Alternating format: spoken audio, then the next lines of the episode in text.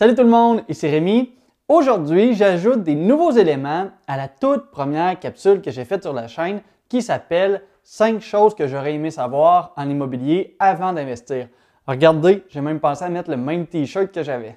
Et pour ceux qui ont peur de débuter des nouveaux projets parce qu'ils ne sont pas nécessairement confiants dans les résultats, eh bien, allez écouter ma toute première capsule. Ça fait plus de deux ans qu'elle a été tournée et je peux vous dire que j'étais pas tout à fait aussi à l'aise devant la caméra dans mon ancien studio. Mais bon, il fallait bien que je commence quelque part. Et aujourd'hui, en plus de faire maintenant les capsules, eh bien, j'accompagne des dizaines de personnes à faire des premiers achats immobiliers ou juste avancer au travers de leur projet. Et ça, c'est vraiment gratifiant. Tout comme le message de Nathaniel que j'ai reçu hier soir, qui est vraiment arrivé de nulle part, mais qui fait chaud au cœur. Et c'est pour ça que je fais les capsules pour vous. Aussi, je vais tout de suite féliciter Jason, Samuel et Céline, qui sont des nouveaux Patreons cette semaine. Bref, tout ça pour vous dire que quand vous avez un projet en tête, foncez, allez-y et persévérez. C'est comme ça qu'on obtient des résultats, que ce soit en entrepreneuriat ou en immobilier. Bon, on revient à l'immobilier maintenant et je vais ajouter six choses qui sont vraiment importantes de savoir avant de commencer en immobilier. Ce sont des petites choses, mais qui peuvent mener à des gros problèmes si on n'y pense pas nécessairement avant. Et avant d'ajouter des nouveaux points à ma première capsule, je tiens à répéter celui-là que j'avais dit aussi la première fois, c'est que l'immobilier locatif, c'est une entreprise tout d'abord de gestion humaine.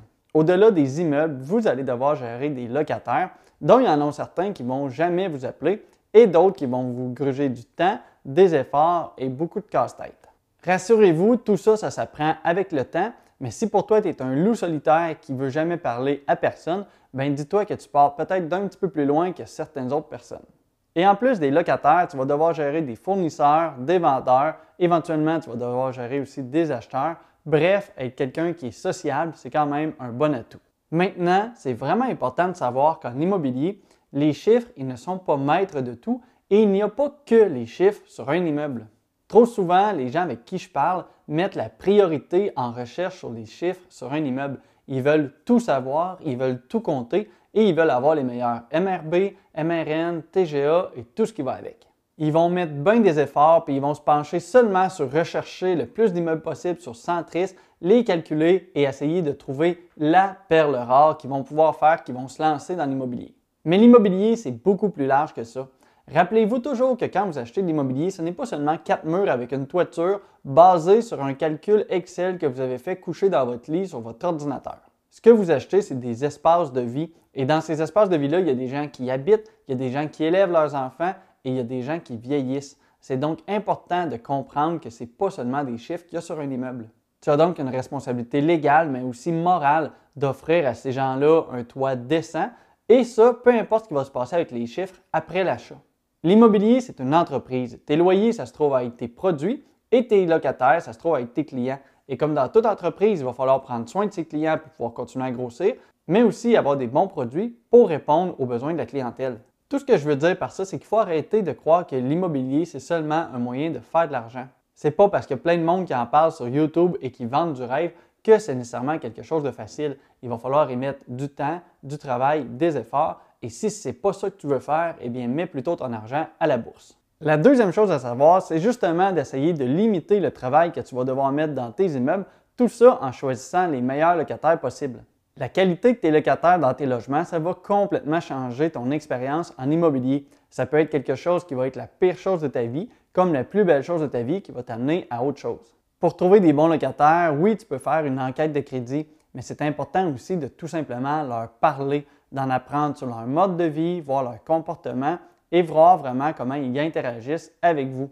Et souvenez-vous aussi qu'un mauvais locataire, ce n'est pas nécessairement une mauvaise personne. Ça se peut qu'il soit en temps normal un très bon locataire, mais que cette fois-ci, il n'est tout simplement pas dans le bon logement ou dans le bon immeuble. Il faut essayer d'uniformiser les immeubles, c'est-à-dire que si tu as un immeuble de quatre logements et tu en as trois là-dessus qui sont loués à des jeunes familles, qui ont des enfants qui courent partout, eh bien, c'est peut-être pas la meilleure chose à faire de louer à une personne qui est retraitée, qui tout ce qu'il veut, c'est être tranquille, tout seul dans son coin. Tout comme le quatrième logement, ce ne serait pas non plus une meilleure idée de le louer à un étudiant qui, lui, veut faire des parties à tous les vendredis soirs, qui viendrait réveiller les enfants. Pensez à uniformiser vos locataires dans vos immeubles en les classant un peu par âge, par style de vie, par fumeur ou non, s'ils ont des animaux ou non. Tout ça va aider à avoir des bons locataires. Et il faut aussi aller une petite étape plus loin, c'est-à-dire que les locataires qu'on a ou qu'on veut avoir, eh bien, il faut s'assurer qu'ils correspondent avec le type de quartier. Si tu ne connais pas le coin dans lequel tu vas aller acheter un immeuble, eh bien, fais pas juste passer en auto tranquillement une seule fois sur la rue principale. Va plutôt marcher le quartier de jour, de soir, de nuit pour vraiment ressentir comment ça se passe là-bas. Et après avoir ressenti vraiment comment c'est, est-ce que c'est vraiment le genre de quartier où tu veux acheter un immeuble? Est-ce que c'est vraiment le genre de locataire autour dans lequel tu veux gérer? Vous allez voir que selon l'âge des bâtiments dans un quartier, souvent la qualité des locataires peut être proportionnelle. C'est-à-dire que si vous voulez viser les, vraiment les meilleurs locataires, c'est souvent ceux qui ont le plus d'argent. Non, c'est pas vrai ça. C'est pas vrai ça. C'est pas vrai. Je me reprends. Vous allez voir que selon l'âge des bâtiments dans un quartier, eh bien, la qualité des locataires est souvent proportionnelle. Mais il faut savoir qu'un immeuble neuf ou récent, c'est rarement un investissement rentable, du moins pas nécessairement sur le court terme. Votre cash flow va souvent se retrouver à zéro ou même négatif et ça, ça va vous empêcher et vous ralentir pour pouvoir acheter d'autres immeubles par la suite. C'est sûr que si votre but dans la vie, c'est d'acheter un seul duplex dans le but de vous faire un petit fonds de pension pour votre retraite, eh bien, acheter du neuf, ce n'est pas une mauvaise chose en soi. Mais je sais qu'il y a plusieurs personnes qui m'écoutent aujourd'hui qui leur rêve, c'est d'avoir quelques dizaines de portes qui leur permettraient d'être indépendants financièrement. Eh bien, pour toi qui recherches la liberté financière, tu vas pouvoir y arriver plus facilement si tu achètes des immeubles qui sont moins récents et plus rentables et qui vont te permettre d'avancer plus rapidement. Bon, puis après quelques achats, si vraiment ton but c'est d'avoir des immeubles neufs, eh bien là, tu vas pouvoir commencer à flasher en achetant des immeubles neufs ou très récents, mais qui auront une rentabilité moins bonne après avoir acheté des immeubles qui sont plus rentables. Une autre chose qui est importante à savoir, c'est qu'il ne faut pas toujours se fier à ce que j'appelle l'optimisation parfaite. Je m'explique. Il y a plein de gens qui me contactent et qui me présentent des immeubles qui ne sont pas rentables, mais pour se justifier, ils ont un plan.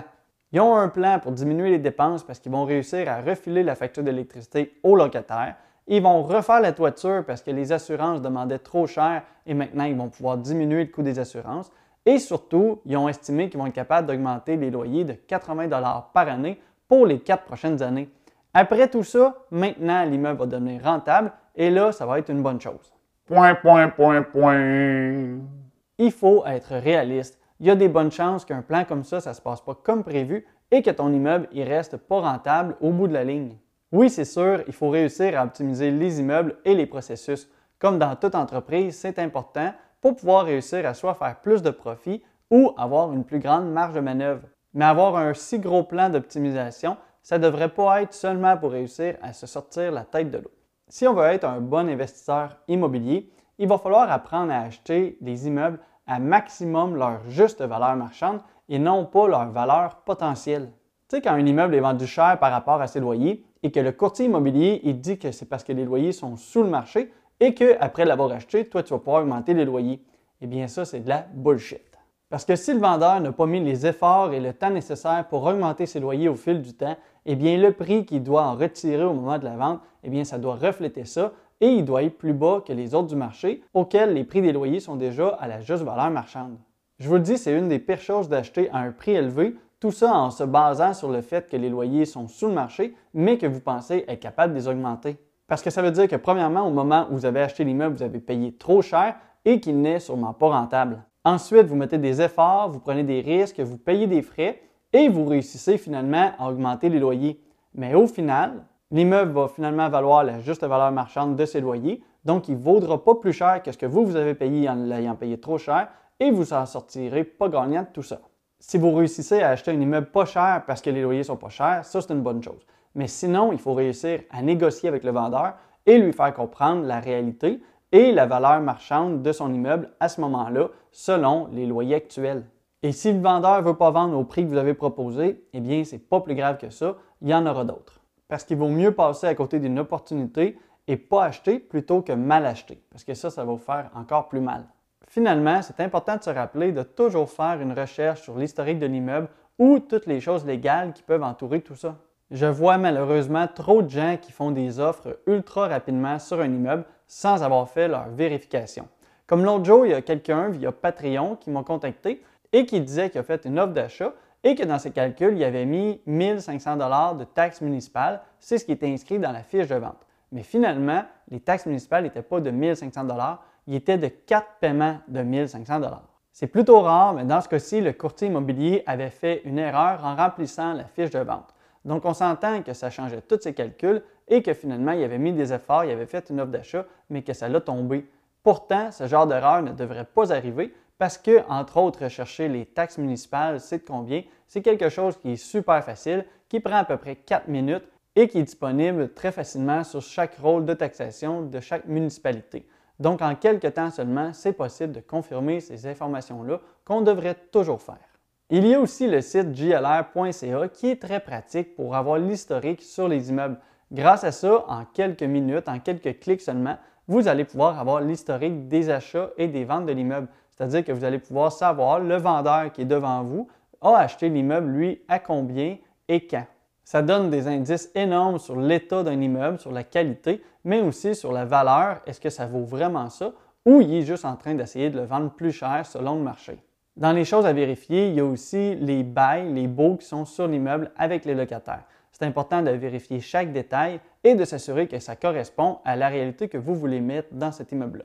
Si votre but c'est de faire un immeuble avec plein de petites familles qui courent partout, est-ce que c'est une bonne chose d'avoir 3-4 bails dans votre immeuble qui sont des fumeurs et qui ont des chiens qui aboient tout le temps? C'est donc important de confirmer ces informations-là et aller un petit peu plus loin aussi en parlant directement avec les locataires. Est-ce qu'ils ont des commentaires sur l'immeuble, sur les voisins, sur le propriétaire actuel? Tout ça sont des informations très précieuses. Je vous le dis, juste en posant des questions simples, vous allez apprendre bien des choses. Et une des questions qui peut paraître un peu banale à poser parce qu'on a déjà le bail, mais c'est important de s'assurer de demander combien ils payent pour le loyer. Vous pourriez être surpris, des fois, ce n'est pas la même chose qui est indiqué sur le bail. Je termine en vous racontant comment c'est important de faire ces vérifications. Voilà à peu près un an, j'ai quelqu'un qui m'a approché et qui m'a proposé son immeuble. Il m'a donc envoyé toutes les informations, dont les bails. J'ai vérifié et ça faisait du sens. Au moment de la visite, je suis allé parler entre autres avec les locataires pour finalement me rendre compte qu'il y a quelque chose qui ne faisait pas de sens. Il y a un des locataires qui me dit qu'il paye 550 pour son loyer, mais je me souviens que sur son bail, il est indiqué 700 C'est plutôt louche et ça commence mal la visite. J'ai donc demandé au vendeur pourquoi il payait 550 au lieu du 700 et le vendeur m'a finalement dit qu'il avait oublié de me donner les contre-lettres associées à tout ça. Malheureusement, je n'ai pas retrouvé le document précis pour vous le montrer ici à l'écran, mais dans ce cas-ci, le vendeur avait fait un bail avec le locataire de 700 mais il avait aussi fait une contre-lettre.